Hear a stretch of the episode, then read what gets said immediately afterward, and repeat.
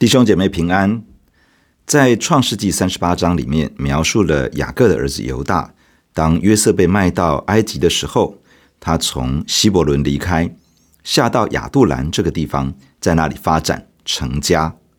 犹大娶了迦南女子为妻，生了三个孩子。孩子渐长，犹大为长子尔娶了他玛为妻，尔因为在耶和华眼前行恶而丧命。犹大要二男娶嫂嫂，为哥哥生子立后，但是二男刻意遗精在地，不愿意为哥哥留后，这在耶和华眼中看为恶，结果二男也死了。犹大担心小儿子示拉也会像哥哥那样丧命，于是打发他玛回到父家守寡。犹大丧妻之后，他玛发现犹大没有要示拉娶嫂嫂，为哥哥生子立后。于是趁着犹大前往剪羊毛之地时，脱去寡妇的衣裳，蒙上脸，使犹大误以为是妓女。犹大与儿妇同寝之后，他玛怀孕。当犹大得知之后，要求将他玛处死。他玛将从犹大那里得到的抵押品拿出来，指出印、袋子与账的主人就是孩子的父亲。犹大终于承认自己的错误，称他玛比自己更为有益，他玛也因而免死，得以为犹大生下了双胞胎儿子法勒斯与谢拉。今天我们要看创世纪的三十九章，让我们一起来祷告。亲爱的天父，感谢你赐下圣经，赐下你的话语，你能够透过圣经向我们的心说话。今天恳求圣灵开启我们。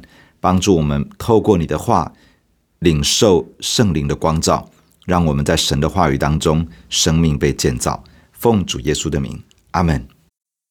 创世纪三十九章第一节：约瑟被带下埃及去，有一个埃及人是法老的内臣护卫长波提乏，从那些带下他来的以实玛利人手下买了他去。约瑟住在他主人埃及人的家中。耶和华与他同在，他就百事顺利。他主人见耶和华与他同在，又见耶和华使他手里所办的尽都顺利。约瑟就在主人眼前蒙恩，伺候他主人，并且主人派他管理家务，把一切所有的都交在他手里。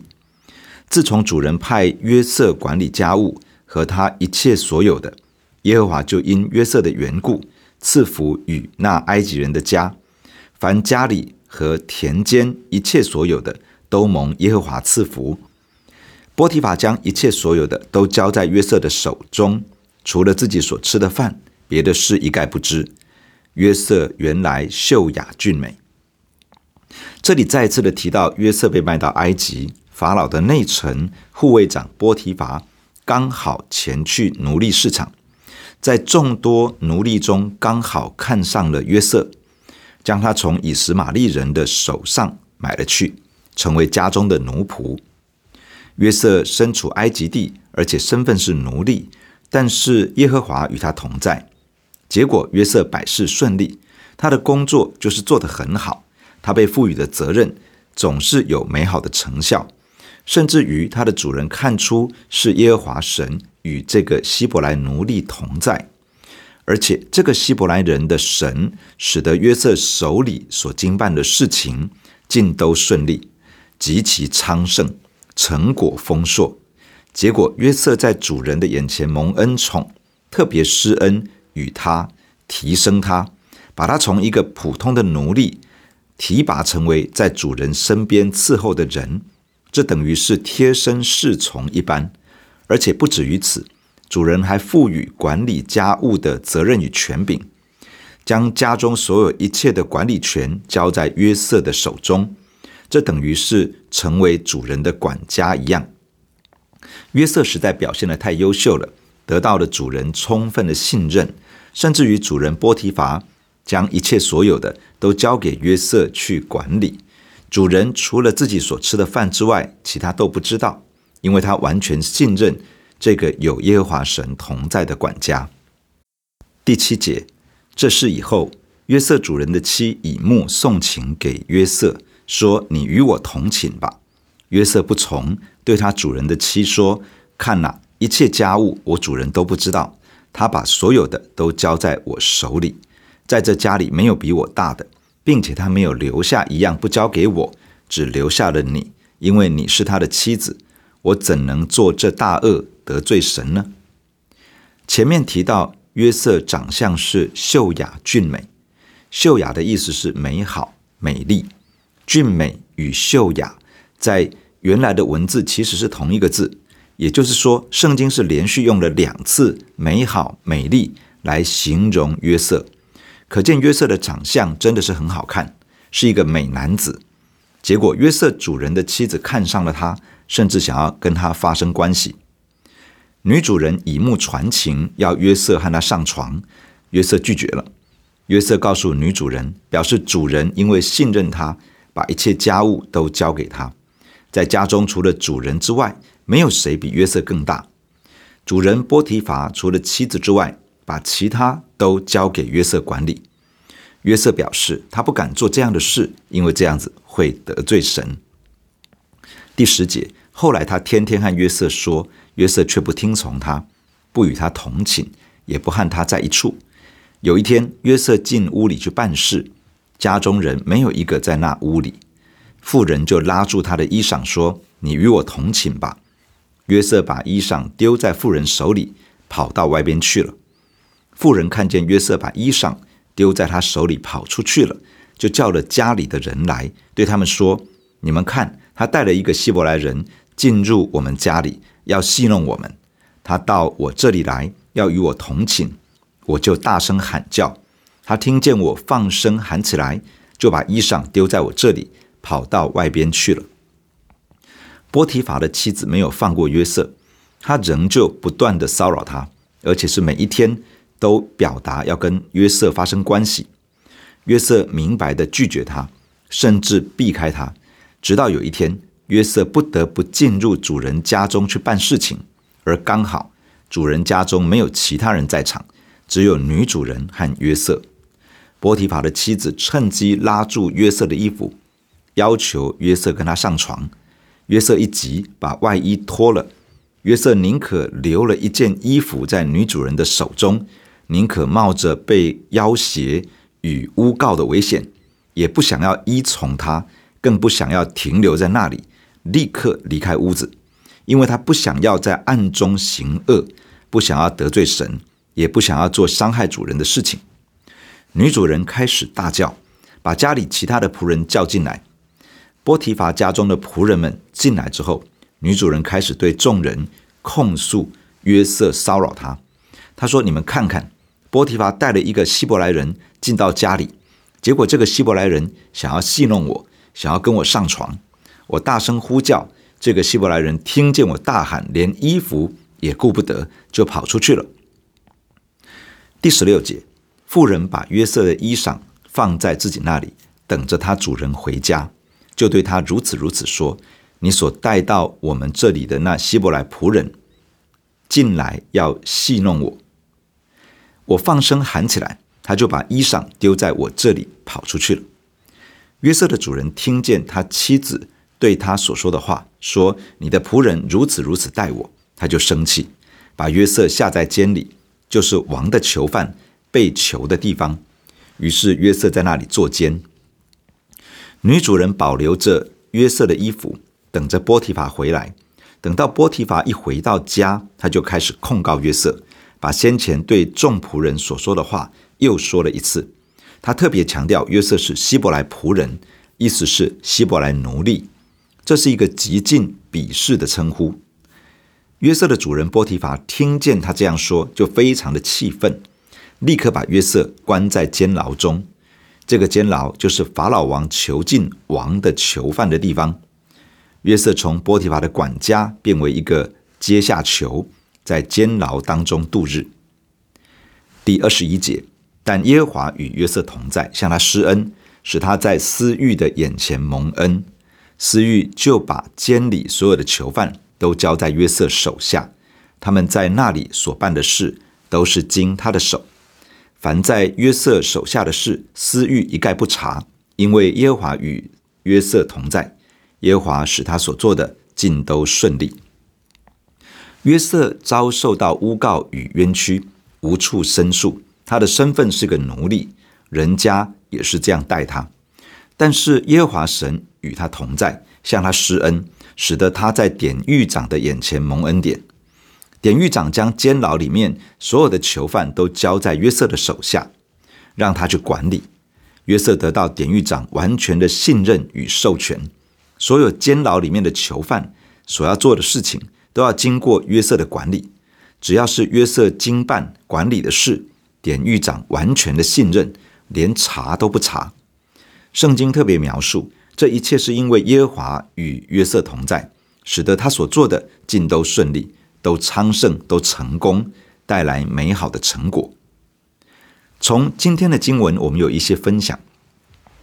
约瑟被卖到埃及做奴隶，进入到波提乏家中，从一个一般的奴隶开始，渐渐被信任而成为主人亲近的侍从，进而成为主人的管家。所有一切都交托在他的手中。之后，女主人想要引诱他，被约瑟拒绝了。在一个很不巧的情境之下。约瑟开始遭受到女主人的攻击与诬告，最后约瑟被下在监牢，成为囚犯。约瑟成为囚犯之后，也渐渐得到信任，被委托责任。他开始在监牢中被授权去做管理的工作。不论在哪一个阶段，圣经上都说到耶和华与约瑟同在。我们集中在这个点上来默想神的话语。约瑟是一个有神同在的人。而神的同在会带来许多的恩典。第一，神的同在带来了顺利。顺利的意思是昌盛、成功。这不是指世人以为的成功与顺利，这个指的是结出神所要的果子的那种成功与顺利。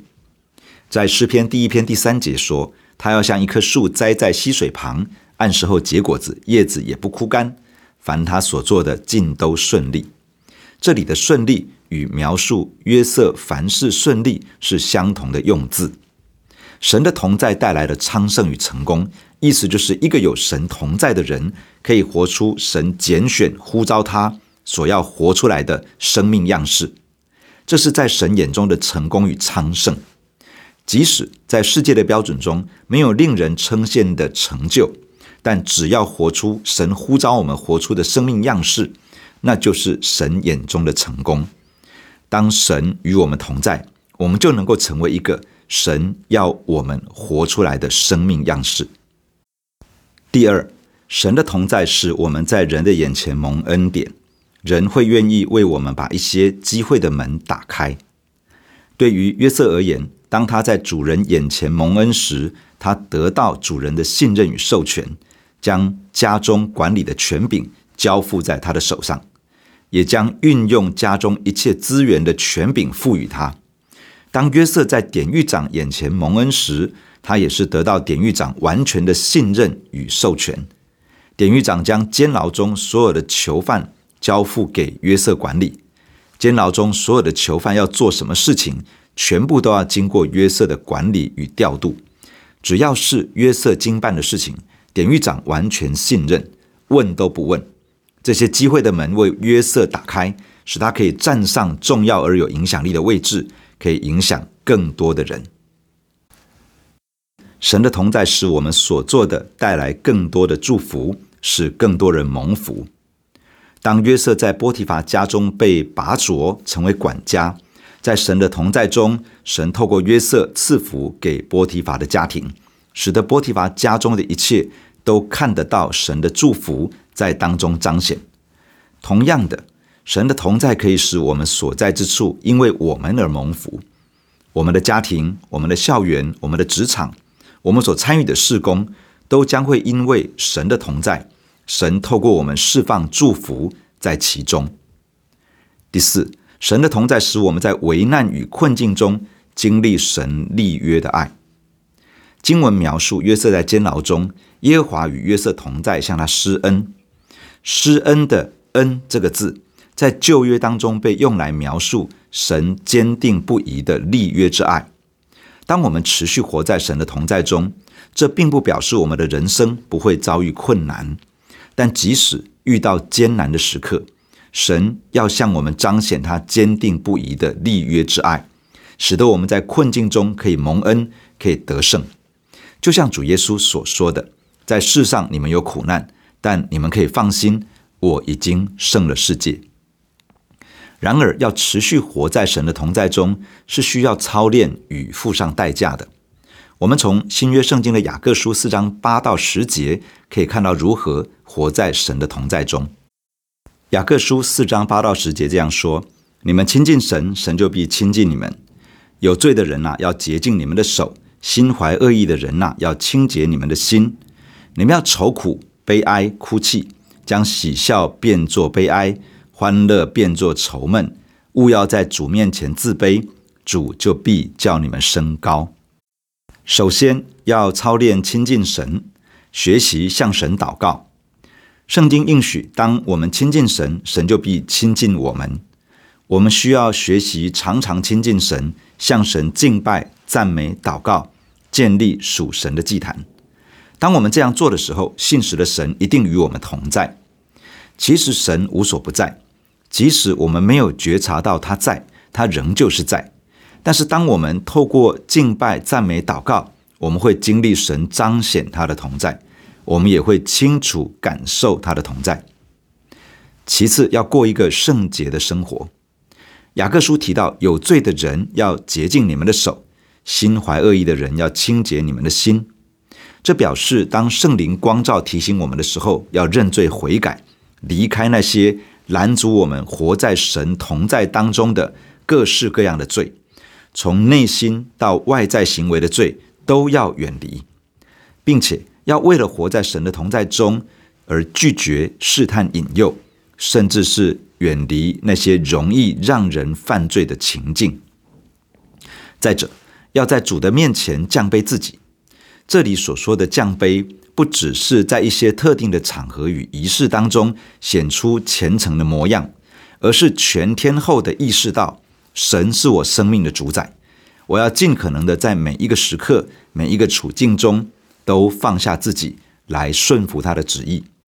神是无所不在、大而可畏，又是鉴察万事的神。他是无所不知、无所不能的神。因此，即使是四下无人。没人知晓，约瑟仍旧对神心存敬畏，不敢行恶，不敢顺着情欲而行，也不愿意顺着罪恶权势的引诱而动作。他坚定地拒绝女主人的引诱，又设法避开诱惑与试探的环境。